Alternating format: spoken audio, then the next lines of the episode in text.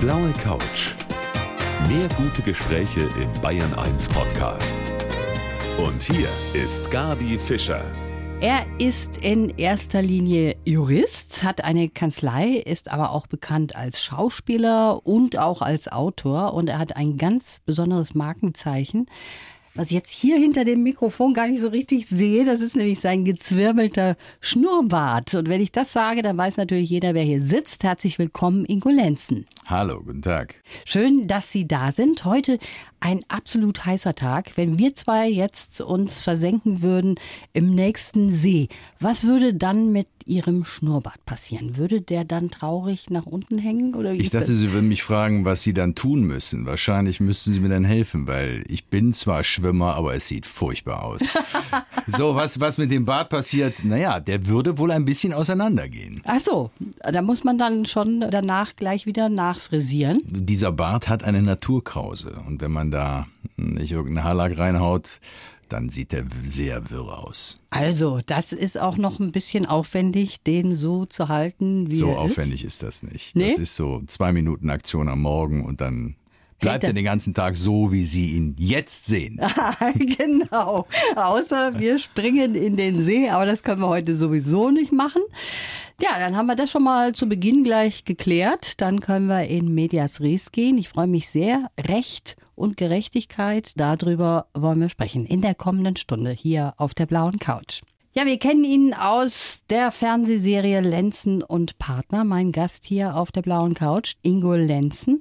Wir haben gerade eben über Ihren Schnurrbart schon gesprochen, ganz kurz. Als Frau muss man natürlich da ein bisschen nachhaken, Herr Lenzen. Den haben Sie seit Sie 20 sind und die Musketiere waren schuld? Ja, die Musketiere und vor allen Dingen Balzac war schuld. Aha. und die Musketiere waren dann so die Brücke für mich in die Jugend, weil D'Artagnan war schon immer einer meiner Helden. Aber Balzac hat den Ausschlag gegeben. Ich habe ein Balzac-Museum in, in, Frankreich besucht auf einer Reise und ähm, dann kriegte ich auch erzählt, dass er über 50 Tassen Kaffee am Tag getrunken hat. Nun, das wusste ich schon so ein bisschen, aber es wurde da nochmal vertieft. Und ähm, das war so ein Punkt für mich, weil ich die Literatur ganz schön fand, äh, zu sagen, das glaube ich passt zu mir. Und dann habe ich mir den wachsen lassen, sehr, sehr zum Unwillen meiner Frau Mama, die den ganz schrecklich fand. Also die hat den abgelehnt. Die fand gesagt, den furchtbar. das ist nichts hier. Jedes Mal, wenn ich aus dem Studium nach Hause kam, also ich habe ja in Konstanz studiert und komme aus Krefeld. Das ist ja eine Strecke, die man nicht jeden Tag fährt. Also zu den Semesterferien war ich zu Hause. Meine Mutter hat dann jedes Mal gesagt, Junge, wann machst du den endlich weg? Ich habe es bis heute nicht geschafft. Ja, nee, der ist ja Ihr Markenzeichen auch. Jetzt sind Sie einer der bekanntesten Strafanwälte, die wir hier in Deutschland haben. Und wenn wir zu diesem Thema kommen, das ist ja so ein Beruf, da hat auch das Image so ein bisschen gelitten.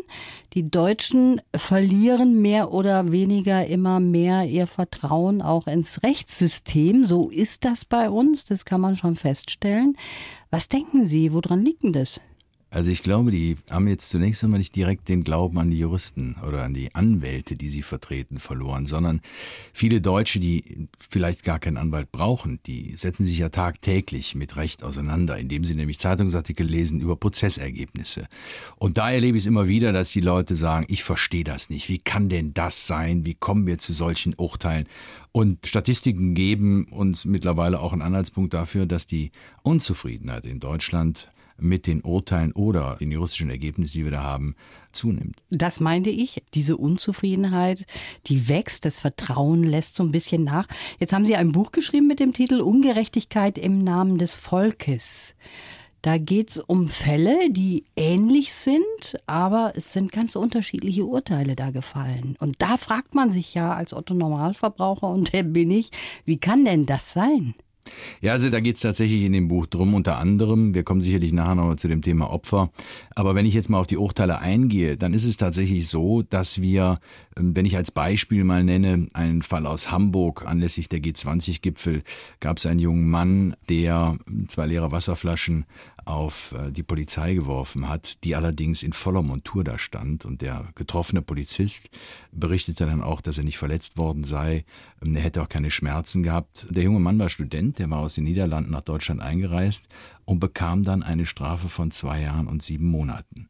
So, das kann man jetzt zunächst einmal so stehen lassen, vergleicht man das aber mit einem Urteil aus Dresden, da ging es um eine Pegida-Demonstration, ein Demonstrant ist auch marschiert mit den anderen Demonstranten und hat einen Kameramann vor sich gesehen. Und ähm, der missbilligte diesen Kameramann, der fand ihn nicht so toll. Und offensichtlich war er wie einige von den Demonstranten der Meinung, es wird hier sowieso nicht objektiv berichtet und sah sich veranlasst, diesem Kameramann die Kamera aus der Hand zu schlagen oder von der Schulter zu stoßen und äh, schlug ihm damit der Faust ins Gesicht und brach ihm dabei das Jochbein. Dieser junge Mann war neunfach vorbestraft und bekam dann eine Geldstrafe von 5000 Euro. Und das ist natürlich, was man auf den ersten Blick so nicht versteht. Wieso mhm. bekommt einer in Hamburg während einer Demonstration eine Freiheitsstrafe, die auch wirklich abzusitzen ist? Nicht? Also Freiheitsstrafen bis zu zwei Jahren, die können zur Bewährung ausgesetzt werden, zwei Jahre, sieben Monate nicht mehr. Und der junge Holländer hat hier über ein Jahr in der Haftanstalt gesessen, bis dann das Urteil abgeändert wurde in der Berufungsinstanz. Hm. Jetzt sagen Sie, da erkennt man nicht auf den ersten Blick, warum das so ist. Auf den zweiten Blick, Sie als Fachmann, erkennen Sie, warum das so ist? Ja, es gibt einige Argumente, die man natürlich da ins Felde führen kann. Nicht? Also die Stadt Hamburg hat ja wirklich unter den Demonstranten bei dem G20-Gipfel wirklich zu kämpfen gehabt und zu leiden gehabt. Auch ganz, ganz viele private Bürger. Und ähm, da heißt natürlich den Präventionsgedanken in den Vordergrund Vordergrund zu stellen in dem Moment. Und das hat das Gericht hier ganz offensichtlich auch getan. Aber der Unterschied zu der Geldstrafe von 5000 Euro, der ist mir doch ein bisschen zu stark. Und da frage ich mich, äh, warum ist die Prävention oder der Präventionsgedanke nicht gleichgewertet worden in Dresden?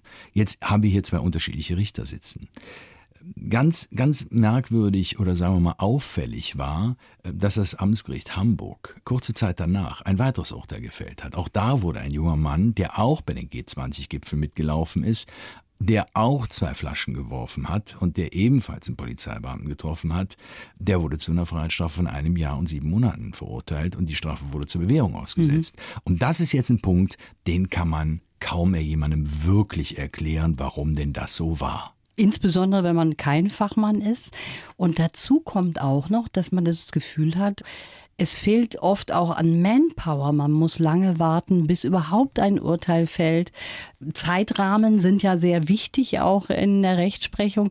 Woran liegt das? Sind da zu wenige, die sich drum kümmern? Wie kann sowas also passieren? Also sicherlich haben wir in der Justiz ein Problem mit dem Geld. Also das ist ja jetzt mittlerweile auch durch die Justiz selber mal formuliert worden. Ich glaube, jetzt sind neue Richterstellen und Staatsanwaltschaftsstellen geschaffen worden, aber es reicht immer noch nicht aus. Wir haben tatsächlich das Problem, dass die Gerichte überlastet sind, dass teilweise Haftbefehle aufgehoben werden müssen, weil nicht schnell genug verhandelt werden kann. Das größere Problem sehe ich allerdings auch dann darin, dass die Justiz darauf angewiesen ist, Deals zu schließen, mhm. weil wir eben keine Zeit mehr haben. Und das ist ein Riesenproblem. Ein weiteres Problem ist natürlich auch, dass wir Straftäter, die auf ein Verfahren warten, teilweise Jahre warten lassen müssen, bis die äh, ihr Urteil bekommen. So, und jetzt kann man ja sagen, gut, ist ja nicht so schlimm, der hat es ja verdient. Da bin ich etwas anderer Meinung. Ein Mensch, der auf ein Strafverfahren wartet, der steht die gesamte Zeitdauer über unter diesem Damoklesschwert. Was passiert denn da? Kann ich meine Zukunft überhaupt noch so planen? Muss ich vielleicht ins Gefängnis? Und da, glaube ich, müssen wir einfach Acht geben, dass wir schneller sind. Vor allem auch der Opfer wegen, weil die warten ja auch drauf, dass da was passiert. Die hätte ich vielleicht als erstes Mal im Blick, weil ich ja von dieser Seite auch ja, das sehe. Ne? Ich stimme die Ihnen sagen sich, zu. Mensch, da tut sich ja überhaupt nichts und der hat mir vor drei Jahren irgendwas angetan. Also da wäre ich dann schon etwas ungeduldig auch, ne? Sehe ich genauso wie Sie. Tatsächlich ist es für die Opfer auch schwer erträglich, so lange warten zu müssen. Und es ist ja auch so, dass ein Opfer sich aus einem Strafverfahren eine Klärung der Situation erhofft, vielleicht auch Genugtuung erhofft. Und diese Genugtuung hilft natürlich bei der Verarbeitung einer Straftat nur dann, wenn es schnell kommt. Natürlich, für die Opfer mhm. ist es genauso schlimm, vielleicht sogar noch schlimmer. Und nichts ist so schlimm, wie wenn man sich ungerecht behandelt fühlt. Und das ist auch, glaube ich, etwas, was unsere Gesellschaft so ziemlich umtreibt, gerade im Moment. Und darüber wollen wir gleich weitersprechen hier auf der blauen Couch mit dem Ingo Lenzen, heute mein Gast hier auf Bayern 1. Ja, eigentlich hat er mal zunächst mit dem Gedanken gespielt, Profi-Eishockeyspieler zu werden. Aber dann ist es doch der Jurist geworden, Ingo Lenzen heute. Mein Gast hier, er ist Fachanwalt für Strafrecht und Familien- und Erbrecht und außerdem natürlich auch Fernsehanwalt. Obwohl diese Fernsehkarriere, die wäre ja zu Beginn fast im Papierkorb gelandet, oder? Wie war das? Ja, das war tatsächlich so. Ich habe ein Anschreiben von einer Produktionsgesellschaft bekommen und konnte überhaupt nicht fassen, was da auf diesem Papierchen stand. Und ich habe gedacht, da will mich jemand auf den nehmen. Deshalb habe ich äh, diese Anfrage zunächst in den Papierkorb geschmissen. Genauso wie sie von der Sekretärin hereingereicht wurde. Und habe dann gegen Abend mit meinem Bruder telefoniert und habe gesagt, weißt du, was da gerade passiert ist heute Morgen? Da kriege ich so ein Anschreiben von irgendeiner dubiosen Firma. Und da sagt er, wie heißen die denn? Dann habe ich in den Papierkorb gegriffen und habe das wieder rausgeholt. Und da stand dann Kirch Media Entertainment drauf. Und dann sagte mein Bruder, du, das ist eine neu gegründete Produktionsgesellschaft. Das könnte sein, dass sie es ernst meinen. Ruf doch da mal an und frag, was die von dir wollen. Und das habe ich dann auch gemacht und dann ergab sich ein sehr, sehr nettes Gespräch. Ja, und dem folgte dann irgendwann, dass ich mich habe überreden lassen, ähm, zwei Folgen für Alexander Holt für die Gerichtssendung mit aufzuzeichnen. Ja. Da war Alexander Holt allerdings noch nicht an Ehr, das war also ganz, ganz früh. Aber nun ist ja ein Anwalt nicht unbedingt auch ein Schauspieler, ne? Haben Sie Schauspielunterricht gehabt oder ist das ein gegebenes Talent, sage ich mal? Also zum damaligen Zeitpunkt war das dann wirklich so, dass ich da den Strafverteidiger in einem Strafverfahren gegeben habe und äh, dann nennen wir das doch lieber Darsteller. Ah, okay. Ähm, später wurde dann bestimmt ein bisschen mehr daraus bei Lenz und Partner, als man wirklich da auch ein bisschen szenisch agieren musste. Nein, Schauspielschule habe ich nie besucht. Was ich aber mal tatsächlich gemacht habe, wo ich jetzt gerade hier in Ihrem Haus bin, ich habe Sprechunterricht genommen. Aha. Bei einer Ihrer alten Lehrerinnen, die Sie im Hause beschäftigt haben. Und die habe ich gebeten, mir mal ein bisschen zur Seite zu stehen, mir mal zu erklären, was denn ein professioneller Schauspieler alles tut, um klar artikuliert sprechen zu können. Also haben wir ja auch ein bisschen Anteil an Ihrer Karriere, kann ich an dieser Stelle sagen. Ja. Hat das eigentlich so ein bisschen an der Seriosität gekriegt? Gekratzt? Oder kann man sagen, danach sind Ihnen die Menschen die Bude eingerannt? Also das ist eine ganz berechtigte Frage, die Sie stellen, die ich mir auch am Anfang selber gestellt habe. Ne? Was ist denn, wenn du im Fernsehen in einer Daily-Serie mitspielst? Ist es abträglich für dich? Ich habe die Erfahrung gemacht, dass es nicht so ist. Mhm. Jetzt habe ich natürlich nicht jedes Mal das Feedback von Leuten, die mich nicht kennen. Ich habe nur das Feedback von Menschen, die mit mir zu tun haben.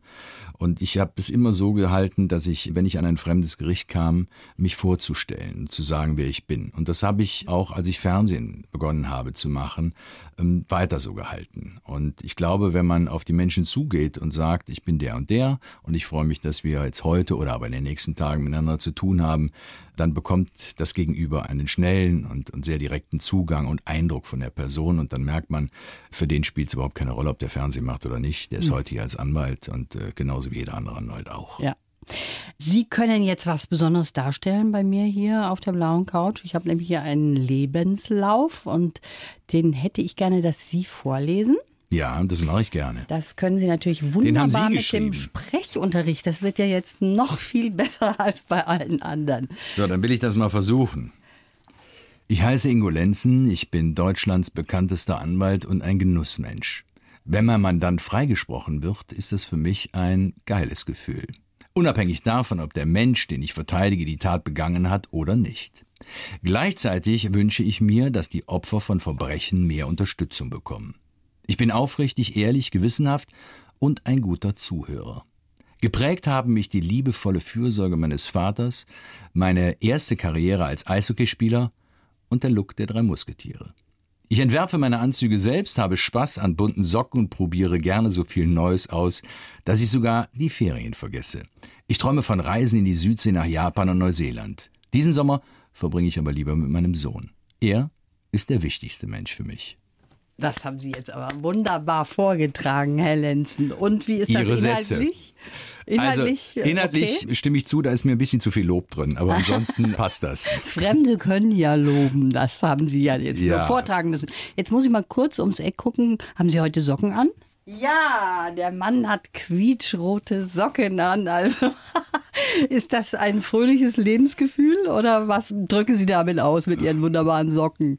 Es macht einfach Freude ein bisschen Farbe zu sehen macht Freude und manchmal hat man ja wirklich blaue oder graue Anzüge an und äh, wenn dann ein paar bunte Socken rausgucken, dann gibt das schon ein bisschen bisschen Lockerheit. Wie ist das in Sandalen, aber keine, ne? Da sind äh, wir uns einig, oder? Ich trage keine Sandalen. Ach so. Ich trage sie nicht. Okay, alles klar.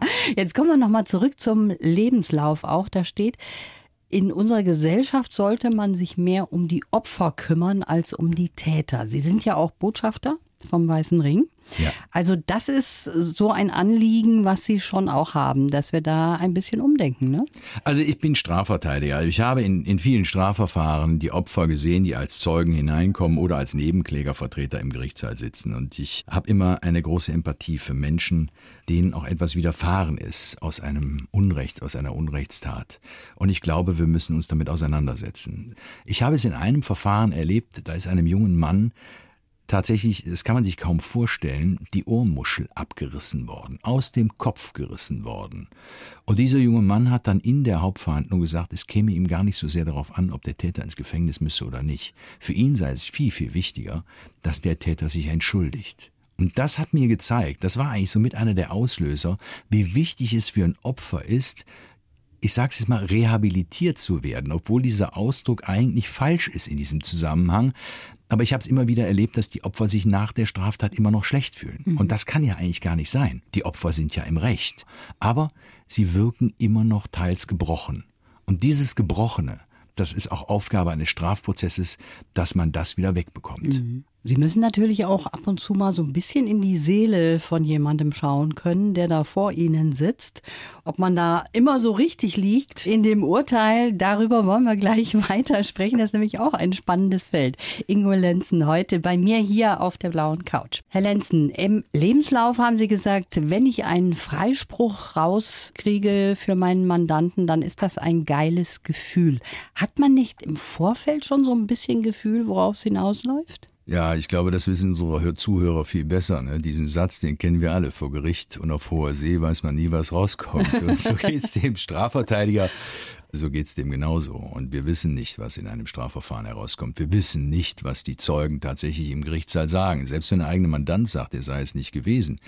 Es gibt aber Zeugen, die die Staatsanwaltschaft dazu gebracht haben, ihn anzuklagen. Das heißt, ich habe mich mit den Argumenten der Staatsanwaltschaft auseinanderzusetzen. Mhm. Und deshalb kann ich nicht hochnäsig ins Gericht gehen und sagen, da kriegen wir sowieso einen Freispruch. Das mhm. ist falsch. Und deshalb bin ich dann in einem Moment auch erlöst, für den Mandanten den Freispruch zu bekommen, wenn der Richter ihn verkündet. Also ein geiles Gefühl, da bleiben wir auch dabei. Aber wenn ich das anführen darf, ja. es ist nicht immer nur der Freispruch. Es ist auch das Urteil, und das passiert uns Strafverteidigern ja viel, viel häufiger, das Urteil, das zum Beispiel eine Bewährungsstrafe ausspricht, die nicht selbstverständlich mhm. ist, die man mit dem Mandanten erarbeitet hat. Das äh, heißt, dass man Voraussetzungen geschaffen hat, die das Gericht glauben machen, dass er es nochmal verdient hat. Mhm. Wie nah man so mit seinem Mandanten kommt, darüber wollen wir gleich mal weitersprechen, denn da möchte man ja auch einiges wissen von dem und man muss da auch ziemlich tief manchmal graben. Ob der sich auch wahrhaftig öffnet, das ist auch manchmal die Frage. Darüber sprechen wir gleich weiter. Eine halbe Stunde haben wir noch hier auf der blauen Couch. Er legt Wert auf selbstentworfene Maßanzüge. Das haben wir eben gehört im Lebenslauf. Er hat auffällige Socken, heute quietschrot. Und er hat schöne Uhren. Er liebt auch Uhren. Der Strafanwalt und Schauspieler Ingo Lenzen, der heute mein Gast ist. Jetzt mal abgesehen von Ihrem wunderbaren Schnurrbart, kann man sagen, dass Sie eitel sind? Ich glaube, jeder Mensch ist in einer gewissen Form eitel. Und ich glaube ganz bestimmt die, die sich im Fernsehen präsentieren. Aber die Eitelkeit muss natürlich ihre Grenzen haben. Und ich glaube, die ist da erreicht, wo man zu so einer Selbstverliebtheit kommt. Oder aber, wenn man gewisse Dinge nur noch tut, weil es seine Eitelkeit gut tut. Und das tue ich nicht. Im Übrigen, die selbstentworfenen Anzüge, also das ist alles ein bisschen hochgegriffen. Ja. Also ich lasse die Anzüge natürlich fertigen. Das heißt, ich habe einen wunderbaren Ausstatter, der mir dabei hilft und ich suche die Futter aus. Aber ich entwerfe bestimmt nicht die Schnitte oder ja. sowas. Ja, aber ich suche Futter und Stoffe suche ich aus. Aber ich lege, ich will nicht sagen, ich lege da Wert drauf es macht Spaß, ja. wenn man die Möglichkeit hat und solche Dinge mit kreieren darf. Ja, das ist doch für uns auch schön, für uns Frauen, wenn man das schön Das freut sieht. mich zu also hören. ist doch wunderbar. Toll. Wir haben schon über Ihren Schnurrbart gesprochen. Ihre Mama war da nicht so begeistert, aber Ihre Frau, die findet ihn natürlich auch toll. Und Ihre Frau haben Sie kennengelernt bei einem Hobby von Ihnen, über das wir auch schon gesprochen haben, nämlich Eishockey. Wie ist das abgelaufen, wie Sie die kennengelernt haben? Ich habe Ihre Brüder trainiert. Und es war tatsächlich eigentlich ihr Vater, der sie dazu gebracht hat, ins Eisstadion zu fahren, weil sie hatte überhaupt keinen Bezug zu Eishockey. Sie interessierte das Eisstadion noch nicht, weil es meistens auch sehr, sehr kalt ist und das ist nichts, was sie liebt. So ist sie aber dann auch runtergefahren, um ihre Brüder abzuholen. Und ich hatte gerade meinen Torhüter eingeschossen, äh, besonderes Torhütertraining gemacht. Und dann mussten wir die Pucks wieder zusammensammeln. Und dann sah ich eine junge Frau an der Bande und fragte ihn dann, ich sag, kennst du die Lady, die da an der Bande steht? Und er sagte, das ist meine Schwester. Und ich sage, nee, deine Schwester kenne ich. Und er sagte, nee, nee, das ist die andere, die kennst du noch nicht. Die ist gerade zurück, die war in Amerika. Mhm. Die hast du noch gar nie gesehen. Tja, das war's. Und das war dann das Kennenlernen. Ja. Eishockey, das ist echt eine Riesenleidenschaft. Haben Sie sich fünfmal die Nase gebrochen beim Eishockey? Sie sind ja wunderbar informiert. Ja. Ja, es waren unter anderem fünf Nasenbeinbrüche, aber da kam noch eine ganze andere Menge an Verletzungen dazu. Eine, eine ganz schwere am Knie, die dann auch tatsächlich es verhindert hat, dass ich da hab weiter angreifen können. Ich habe dann zwar noch gespielt, aber nicht mehr in der Klasse, in der ich früher gespielt habe. Da geht's ziemlich zu, ne? Also die Spieler, die ich so kenne, die haben auch häufig vorne einen Ersatz im Mund. Ne? Das, Jetzt wollen wir nicht zu sehr in die Tiefe gehen, aber äh, Sie aber sehen jemanden vor sich sitzen, der das gleiche Schicksal äh, hat. Sieht ja. man aber zum Glück nicht. Kann man auch nicht rausnehmen. aber ich denke mir das oft, da geht es wirklich ganz schön hart zu. Jetzt kommen wir mal zurück zu unserem Rechtswesen. Auch wir haben ja über vieles schon gesprochen und ich habe es schon angedeutet, wenn man Anwalt ist und einen Mandanten hat, den man verteidigen soll, dann muss man ja auch so ein bisschen in die Seele gucken können. Was ist denn das für ein Typ? Sagt er mir die Wahrheit zum Beispiel? Sind Sie schon mal ordentlich belogen worden? Ja, ich bin auch schon ordentlich belogen worden, ja, ganz bestimmt. Also für mich ist zunächst mal wichtiger, dass ich das, was er getan hat, in irgendeiner Art und Weise nachvollziehen kann. Also ein Straftäter, der vor mir sitzt und sagt, ja, der andere hat es verdient, dass ich ihm ins Gesicht geschlagen habe, das ist nicht mein Mandant. Mhm. Da den lehnen Sie jeglich, ab dann. Ja, den lehne ich ab, weil ich, da kann ich auch nichts für den tun. Aber jemand, der mir eine Geschichte erzählt und ich kann nachvollziehen, warum er so reagiert hat, denn jeder Mensch hat ja Schwächen und der macht auch mal Fehler. Und ich glaube, der Auftrag für uns Anwälte ist tatsächlich der, dass wir versuchen, das zu erklären, warum das so war und versuchen, die Straftat auch mit wieder aufzuarbeiten. Und dafür ist natürlich ganz entscheidend, dass ich ein gewisses Gefühl für den Mandanten entwickle, dass er sich öffnet, dass er mir auch die Wahrheit sagt. Aber ich bin tatsächlich, weil Sie es angesprochen haben, einmal wirklich aufs Ärgste belogen worden und war dann auch nicht mehr bereit, den in der zweiten Instanz zu verteidigen. Mhm. Das war ein junger Mann, der geschildert hatte, er sei provoziert worden und hätte deshalb eine Körperverletzung begangen und in Hauptverhandlung kamen zwei wirklich völlig, so will ich es mal sagen, es hört sich jetzt etwas naiv an für einen Strafverteidiger, aber völlig unschuldige Zeugen, die nichts gemacht hatten, auch keine Provokation hervorgerufen hatten. Und das habe ich genauso verstanden wie der Staatsanwalt und das Gericht. Und es gab eigentlich gar nicht mehr viel für den Mandanten vorzutragen. Und der hat das auch dann, immer noch nicht verstanden und wollte dann dagegen in die Berufung gehen. Dann habe ich gesagt, da suchen Sie sich bitte einen anderen Anwalt. Mhm. Ich mache das nicht. Also dann lehnen Sie das auch ja. ab.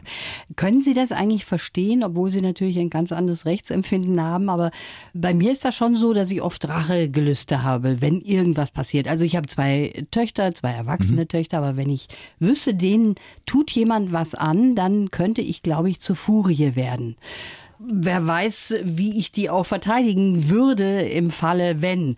Kann man das als jemand, der mit dem Rechtswesen zu tun hat, auch tatsächlich verstehen, dass da manchmal so richtiger Zorn und richtige Rachegefühle auch in den Opfern und den Opferangehörigen ist? Kann ich sehr gut nachvollziehen. Und ich glaube, das kann fast jeder von uns so nachvollziehen.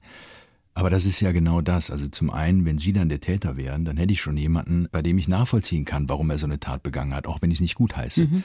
Aber um nochmal an den Anfang zu gehen, ich Sie glaube. Würden unsere, mich verteidigen, habe ich jetzt rausgehört. Unbedingt, unbedingt. Aber wir sind ja alle deshalb erzogen worden, haben eine Bildung erfahren, damit wir eben genau mit diesen Aggressionen umgehen. Wir verstehen das heute, wir wissen, dass wir das dann nicht dürfen und wir müssen auf eine andere Art und Weise mit diesem Zorn klarkommen. Mhm. Ob das jetzt in der Familie ist, durch Gespräche mit Freunden oder vielleicht sogar mit einem Psychologen. Vielleicht ist der sogar notwendig, um das verarbeiten zu können. Aber wir wissen, Selbstjustiz geht nicht und die ist auch nicht zu tolerieren. Und deshalb würden sie natürlich auch bestraft werden, wenn sie so etwas tun würden.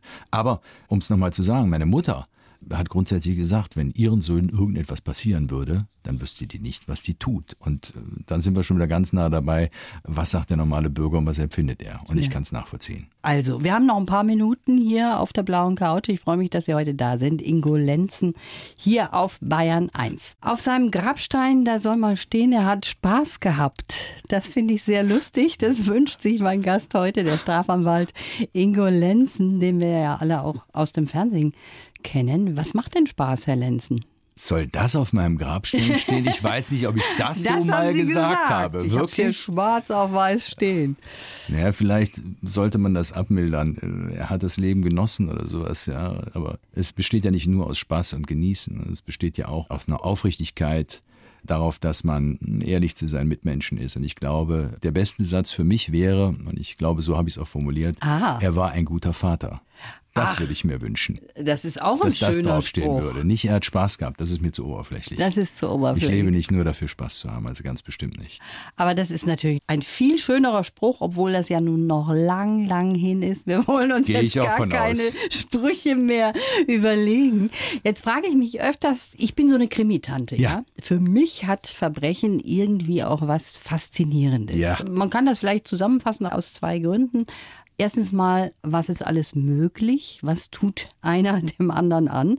Und zweitens mal, gibt es auch etwas, was ungesühnt bleibt? Also eine Straftat, die niemand entdeckt oder die eben nicht bestraft wird. Das sind so meine Dinge, die mich da interessieren. Sie selber sagen ja auch, Verbrechen hat was Faszinierendes, oder? Ja, das muss ich so sagen. Also ich habe eine ganz nette Anekdote. Ich habe in einem Strafverfahren mit einem älteren Kollegen gesessen. Wir saßen beide auf der Verteidigerbank und der guckt mich so an und sagt zu mir, also sag mal, weißt du eigentlich, warum wir hier sitzen? Und ich gesagt, ja, weil wir hier die Anwälte sind. Nee, nee, warum wir hier oben sitzen? Ich sage, ja, weil wir die Anwälte sind. Sagt er, nein, jetzt denk doch mal nach. Ich will was anderes von dir hören. Ich sage, was willst du denn hören? Warum sind wir Strafverteidiger geworden? Mir fiel da zunächst keine Antwort ein. Und dann sagte der, weißt du, wir nehmen an Verbrechen teil, ohne irgendwann mal dafür ja, in Regress genommen zu werden oder ohne dafür büßen zu müssen. Das ist vielleicht ein bisschen übertrieben, aber es hat was. Es hat tatsächlich was. Verbrechen fasziniert, deshalb laufen sonntagsabends Krimis im Fernsehen und auch sonst an allen anderen Wochentagen. Ja. Äh, meistens dann amerikanische, aber sonntags gibt's einen deutschen. Ja, ich finde es schon faszinierend. Es hat was Verbotenes zu betrachten und ich glaube, wir Menschen neigen ja auch immer wieder dazu, irgendwann mal was Verbotenes zu tun. Fangen wir als Kind an, wenn man das Lesen unter der Bettdecke, wenn die Eltern gesagt haben, du musst jetzt schlafen, und dann hat man die Taschenlampe rausgeholt, da fing es ja schon an mit den kleinen verbotenen Dingen. Aber wenn Sie sagen, was gibt's denn für Straftaten, die dann ungesühnt bleiben, bleiben wir bei den Ordnungswidrigkeiten. Sie fahren doch bestimmt Auto irgendwann zu nah aufgefahren und äh, oder sind sie nie. vielleicht irgendwann mal zu schnell gefahren und sind dabei nicht erwischt worden. Also ist uns allen, glaube ich, schon passiert, dass wir nicht erwischt worden sind und das ist auch ganz gut so. Ja. Aber vielleicht macht das die Faszination des Verbrechens, des Verbotenen aus. Haben wir eigentlich alle so eine kleine dunkle Seite in uns, Herr Lenzen? Wenn die dunkle Seite nicht so böse ist, wäre es schade, wenn wir die nicht hätten. Ist schon so, dass da auch was in uns drin ist, manchmal so ein kleiner Teufel, der Ja. auch manchmal rauskommt. Also das hört oder? sich ja jetzt so, so ein bisschen faszinierend an. Wir können es auch einfach mal runterbrechen. Wir versuchen uns immer einen Vorteil zu verschaffen. Und das ist in jeder Situation des Lebens, ob es jetzt die Schlange ist und man versucht dann irgendwie doch ein bisschen schneller nach vorne zu kommen oder ob es beim Selbstständigen der Beleg aus der äh, Kantine ist, den man dann doch abrechnet, obwohl man wirklich da privat essen war. Das sind Dinge, wo man immer wieder versucht, sich selbst einen Vorteil zu verschaffen und das ist natürlich nicht in Ordnung. Unsere Gesellschaft würde besser funktionieren, wenn jeder dann mal ein bisschen hinten anstehen würde und sagt, okay, die anderen stehen auch in der Schlange, jetzt bleibe ich einfach mal hier stehen. Punkt. So, und ich versuche das immer mehr. Ich Also- weiß aber nicht, ob es mir gelingt. Also Sie haben auch eine schwarze Seite, das sehe ich schon. Jetzt haben wir eben im Lebenslauf gehört, dass eine ganz wichtige Person in Ihrem Leben Ihr Sohn ist. Ja.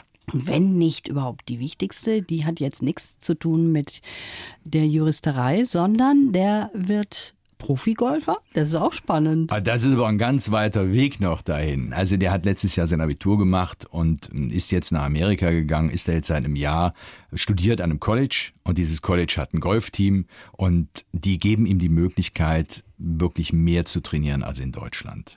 Die fördern die Jungs wirklich, die haben geleitet 20 Stunden Training die Woche und es wird erwartet, dass sie danach auch noch auf Privatrunden spielen. Das heißt, der hat in Amerika die Möglichkeit, in der Woche 30 Stunden zu trainieren, vielleicht sogar 40, neben dem Studium.